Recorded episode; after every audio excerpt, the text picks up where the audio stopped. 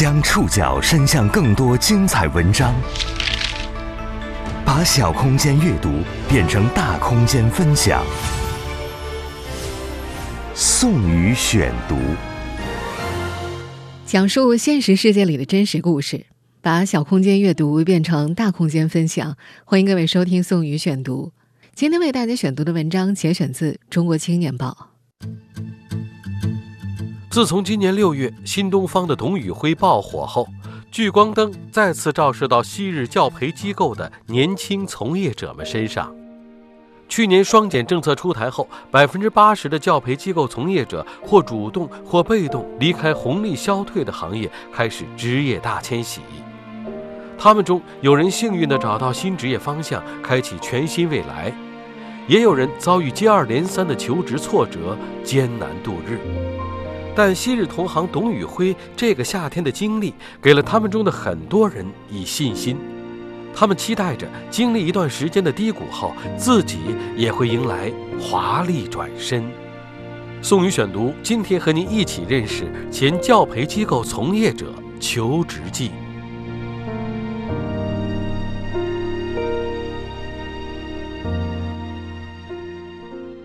六月。当董宇辉所在的东方甄选直播间成为全网爆火的最有文化直播间的时候，九五后女孩雍佳的朋友调侃着和他说：“哎，你要是留在新东方，应该也能火吧？”董宇辉走红时，雍佳离开新东方已经半年多了。往前再推个半年，这个年轻女孩以教培老师的身份站在讲台上，给小学生讲阅读的方法，讲写作文的套路和模板。作为考评的主要指标，他的续课率和学生量一直维持在高位，他也因此晋升为学科主管。那时师范专业毕业的他，心里一度怀疑自己在误人子弟，因为觉得教的内容真的很应试。他能够感受到孩子父母身上的焦虑已经过火了，可没办法，反映到孩子的考试成绩上，补课的就是比没补的分高。很快。高速行进的行业被踩下了刹车。去年七月，关于进一步减轻义务教育阶段学生作业负担和校外培训负担的意见，也就是双减政策出台了，教培机构开始了转型。面对骤减的业务和薪酬预算，数以万计的从业者主动或者被动地离开了这个红利消退的行业，开始了一场新的职业大迁徙。他们中的绝大多数人一毕业就进入了教培机构，拿过超出同期毕业生的薪资。一些人从过往的能力积累当中找到了新的职业方向，雍佳就是其中一员。这个九五后女孩在四个月时间里浏览了两千三百家公司的招聘信息，投递出了超过三百份简历，面试了近五十家公司之后，在今年年后成功入职了一家互联网大厂。他把自己的经验分享在社交平台上，引来同行数不清的咨询。事实上，这个行业的很多前从业者在寻求新工作和转型路径当中并不顺利。他们有的简历遭到 HR 嫌弃，在面试的时候被压价；有的在新公司再次被裁员、被欠薪；有的则迟迟无法找到心仪的工作，一边焦虑，一边靠赔偿金维持生活。互联网招聘平台拉勾网今年一月份发布的数据显示，有百分之七点四的在线教育从业者继续留在教育行业，百分之八十的从业者流出，其中百分之八点七流向游戏行业，百分之六点八流向人工智能服务行业，百分之五点七流向电商平台等等。二零二一年下半年，无数教培行业从业者们或主动或被动直面求职难题。重新成为求职者后，他们赫然发现自己曾引以为傲的工作经历，好像不是什么加分项。宋宇选读继续播出前教培机构从业者求职记。二零二一年九月的一个周四，曹新倩被 HR 通知。当天立即离职。这个年轻的安徽女孩一度以为自己听错了，她躲过了公司的第一批大裁员，以为自己是幸运的。双减政策落地之后，HR 开始找各个部门谈话。她看着身边的人越来越少，工位空了一大片。作为双一流大学对外汉语专业的研究生，曹清倩在2019年毕业后被高薪吸引进入了教培行业。他先是在学而思工作了两年，然后跳槽到新东方在线，成为学科主管。除了在线授课，还负责公司一些一对一教师培训。领导一度告诉他，一对一的业务可以继续。没想到，领导说完这段话不到一周，HR 就拿着解除劳动合同的协议找他谈话了。他能够感受到公司的财政在缩紧。刚到公司的时候，公司是可以支付他在打车软件的专车行程的，渐渐变成了快车，直至不能使用。考勤也是一样，一开始他在地铁站就能用手机软件打卡，还可以悠闲的买个早餐走到工位上。而随着教培行业监管风声越来越紧，打卡的范围越来越小，最后改成了人脸识别。他有些无奈的调侃：“这似乎印证了一个职场传说：当一个公司严查考勤的时候，他可能就会出现问题。”虽然已经有心理预期了，但让他当天就离职。曹清倩还是不能接受。那会儿她刚跳槽到新公司四个月，还没来得及平复心情呢，就又打开了招聘网站。几乎在同一时间，曾婉如也在找工作。她刚刚经历了人生的第二次裁员。二零一八年毕业之后，他加入了普新网校，成为一名英语教师。二零二零年十一月，因为公司业务线调整，他所在的普新网校从集团剥离。他选择离开。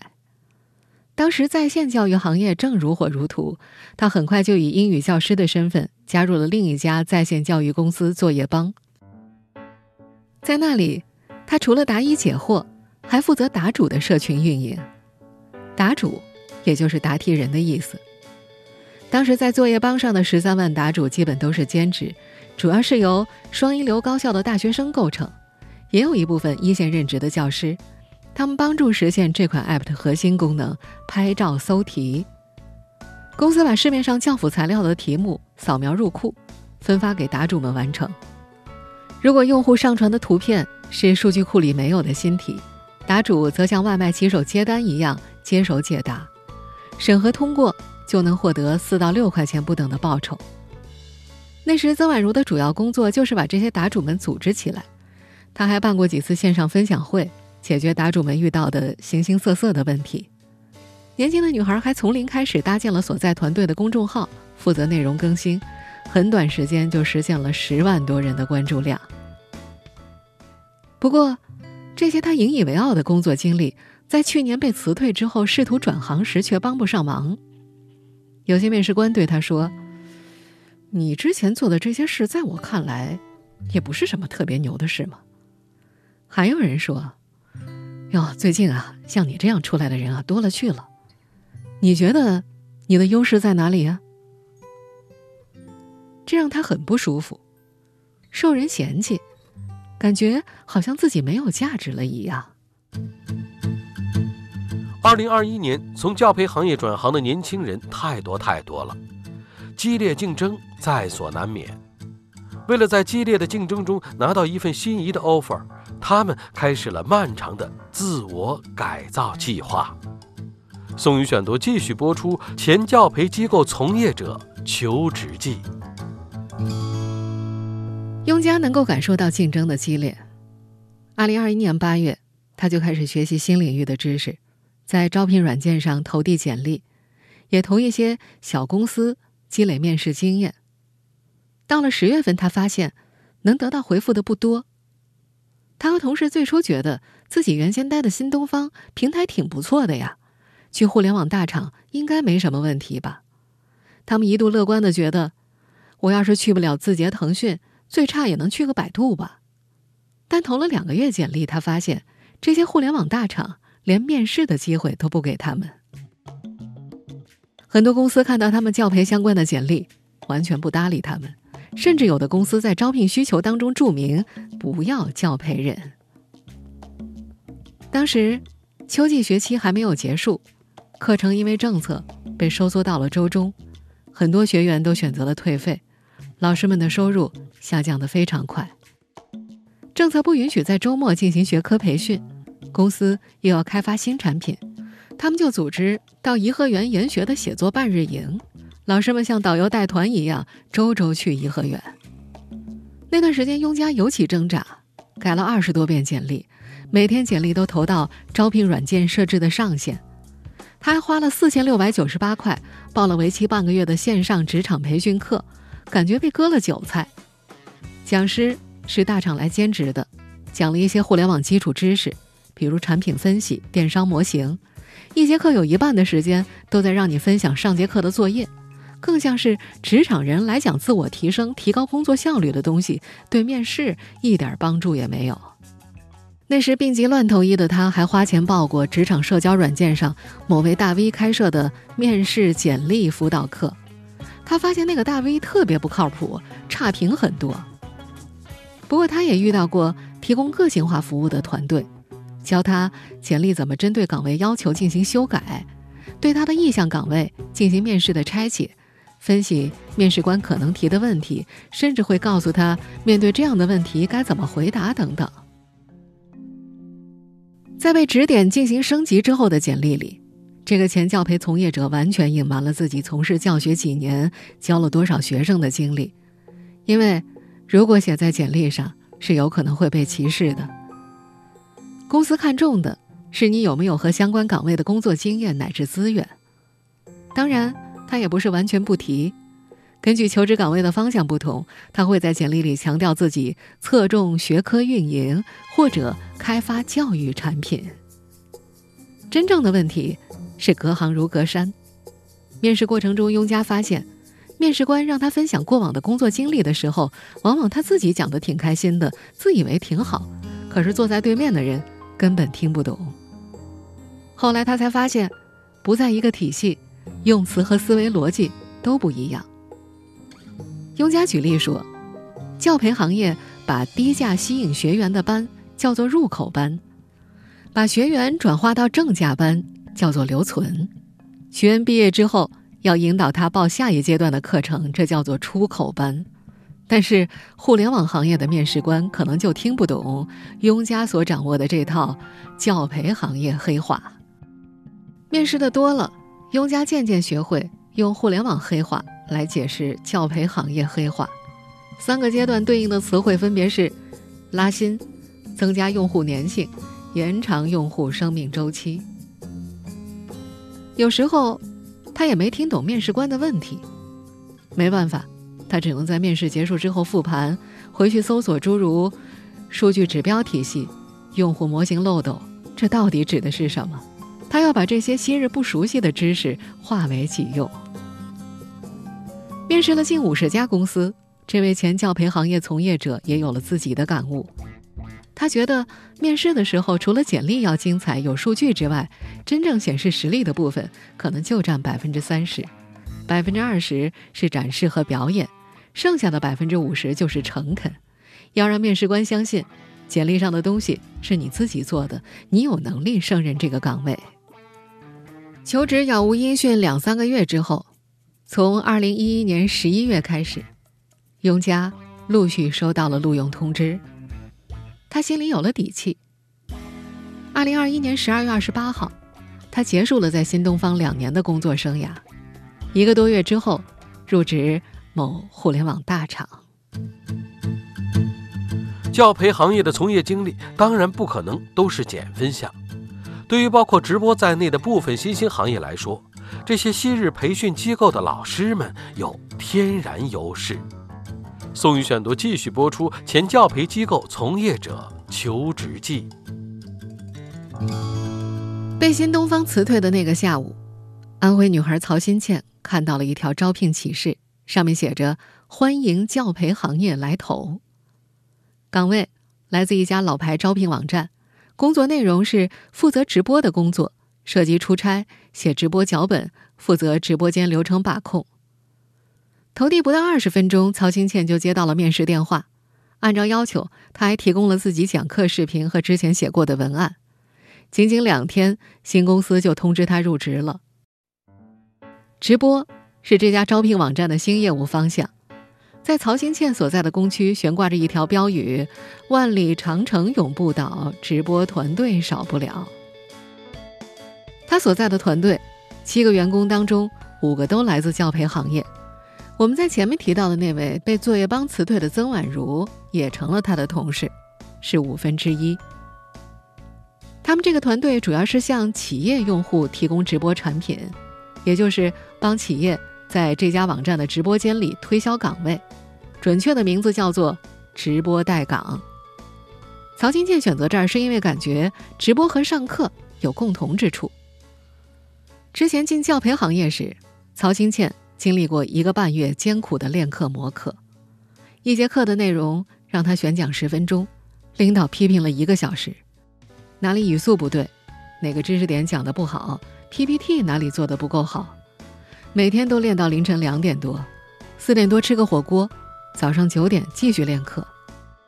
有来自东北的同事讲课带口音，领导就安排他们每天照着新闻联播练发音，直到纠正标准。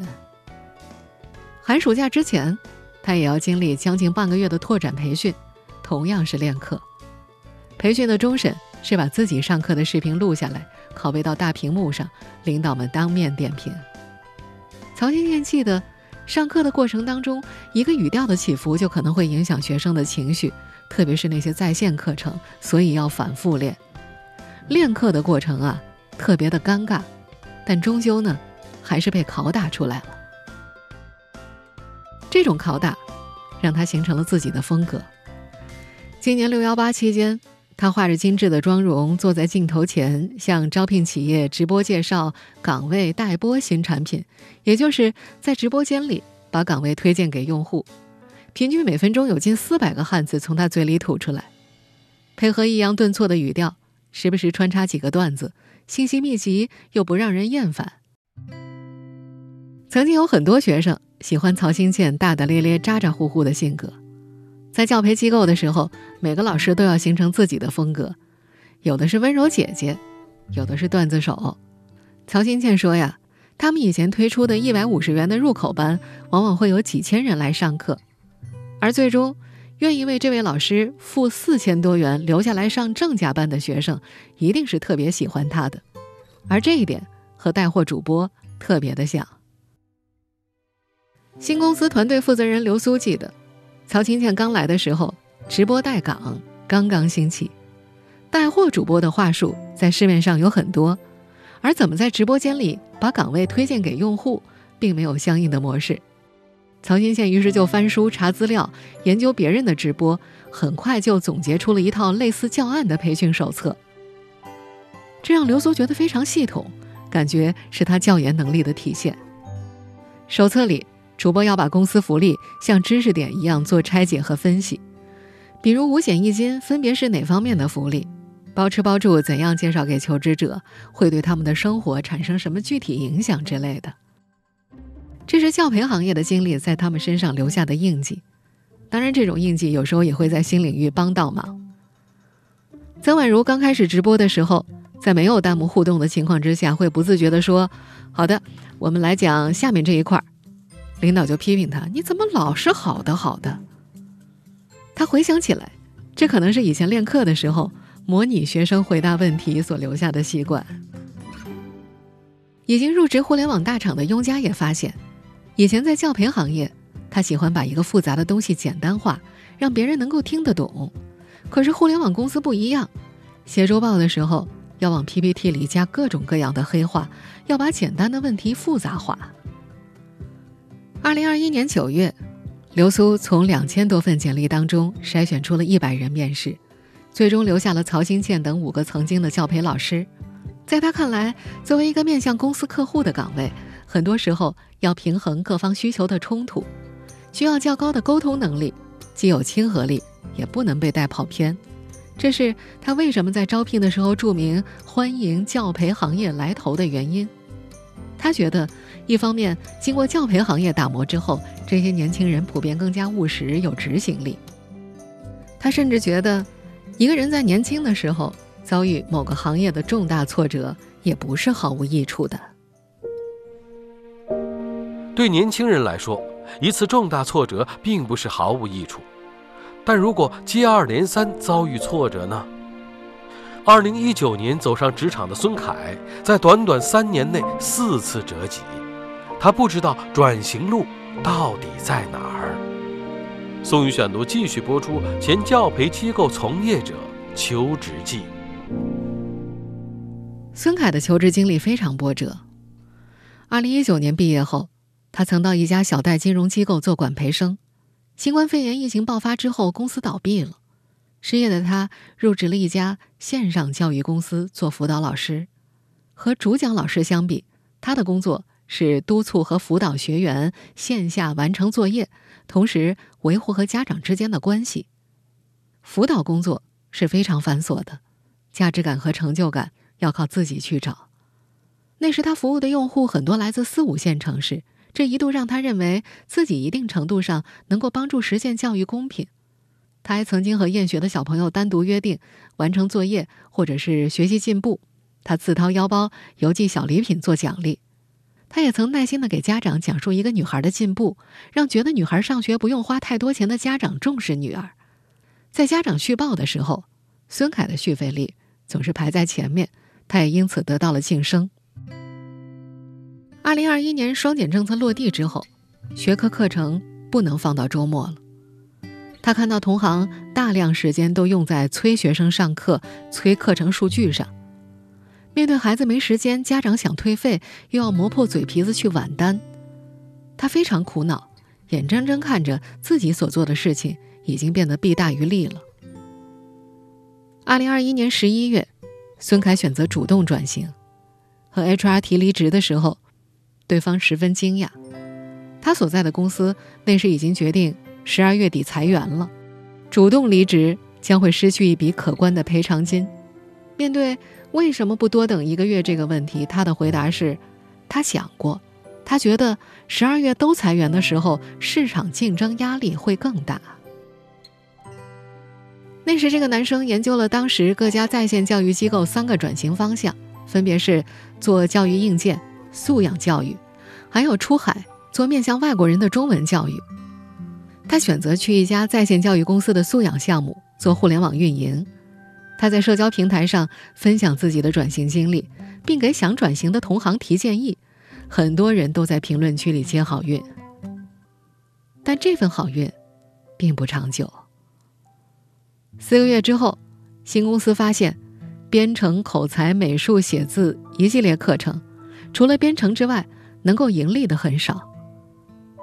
到了二零二二年春节之后，这家公司对素养方向进行了裁员，孙凯又失业了。他开始后悔放弃了之前的赔偿金，懊恼那时的自己对双减的影响还没有特别深刻的认识。又一次被裁员之后，他来到了一家面向成人的在线职业教育机构开课吧。可从今年五月底开始，这家机构深陷欠薪和裁员危机。还被爆料拖欠学员返款。二零二二年六月二十九号，开课吧创始人 CEO 方叶昌发了一封致员工的内部信，他承认公司几个月里的现金缺口都在每月一个亿左右。从二零二二年四月份开始，孙凯就没有收到公司发出的薪资了，他删去了社交平台上自己转型经历的分享，尽管。那曾经让他获得过成百上千的点赞，他开始失眠，侧着睡，总是能听见什么声响；趴着睡又压着心脏；平躺的时候，眼睛总是想睁开看着月亮。为转型出路发愁的不止孙凯一个，薪资待遇是制约这些教培人转型的重要原因之一。在教培野蛮生长的那些年，他们的薪水远远超出大部分行业，而现在面试的部分公司薪资还不到以前的一半。宋宇选读继续播出：前教培机构从业者求职记。因为薪资，这些前教培人，有人选择了暂时休息，回家生娃带娃，有人在家准备。教师招聘考试，还有人铤而走险做私教。一位在北京的教培女老师透露，她所在的四五个教培老师五百人群，经常有老师发来家长带着报价的辅导需求，从小学到高中，线上线下都有，语数外物化生各科都有，甚至介绍人还能拿到几百块的中介费。家长的需求非常旺盛，在这些依然偷偷顽强存在的教培群里，这些依然在从事教培的老师们自嘲：“富贵险中求。”一边焦虑一边暗爽，还自嘲没有中间商赚差价。失业半年的张成，也还在找工作。这个男生一直没找到心仪的转型方向。去年底，他所在的好未来转型，如果留下的话，他有机会转到素养项目去，但他还是决定拿 N 加一的赔偿金走人。他分析过几方面的原因：经济层面，没有课时费，薪资会下降，很不划算；业务层面，换了新的部门，业务不熟悉，很多职级比他小的伙伴已经过去把坑给占了，去了没有发展；大环境层面，素养教育同样在双减的监管范围内。离职之后，张成也想去薪资高起的互联网大厂，倒是有公司愿意给他机会。但北京的业务刚招满人，希望他能去上海。张成已经在北京生活五六年了，也安了家，他拒绝了。后来他还面试过成人教育机构，发现这和他之前熟悉的江湖差别太大了。他还拒绝了一家兴趣辅导机构发出的邀请，那家机构在朝阳区，主打线下门店，他觉得风险太高。不久前。北京遭遇新冠肺炎疫情反弹，机构被迫停课了。疫情也暂缓了张成找工作的步伐，他开始审视自己内心的变化。从二本学校毕业，进入好未来旗下的学而思培优，一路成为主管。张成靠的是拼。五年来，他从来没有过周末。现在，行业没了，相当于之前所有的努力付诸东流，所有的行业积累都没了。已经成家的他，在找工作的时候，已经不太考虑那些内卷的公司了。他希望把更多的精力分给家庭。他被之前拼的那五年伤着了。他不知道再选一个内卷的公司，拼完之后会怎么样。在他看来，这段教培机构的从业经历给他最大的教训是：不能孤注一掷地做一件事，抗风险能力啥时候都得有，要有第二职业去避险。不过。新东方董宇辉，在今年夏天的爆火，让张成在这些天重新获得了某种信心。他期望这个行业的人都能像董宇辉们那样，经历几个月的无人问津之后，有一个华丽的转身。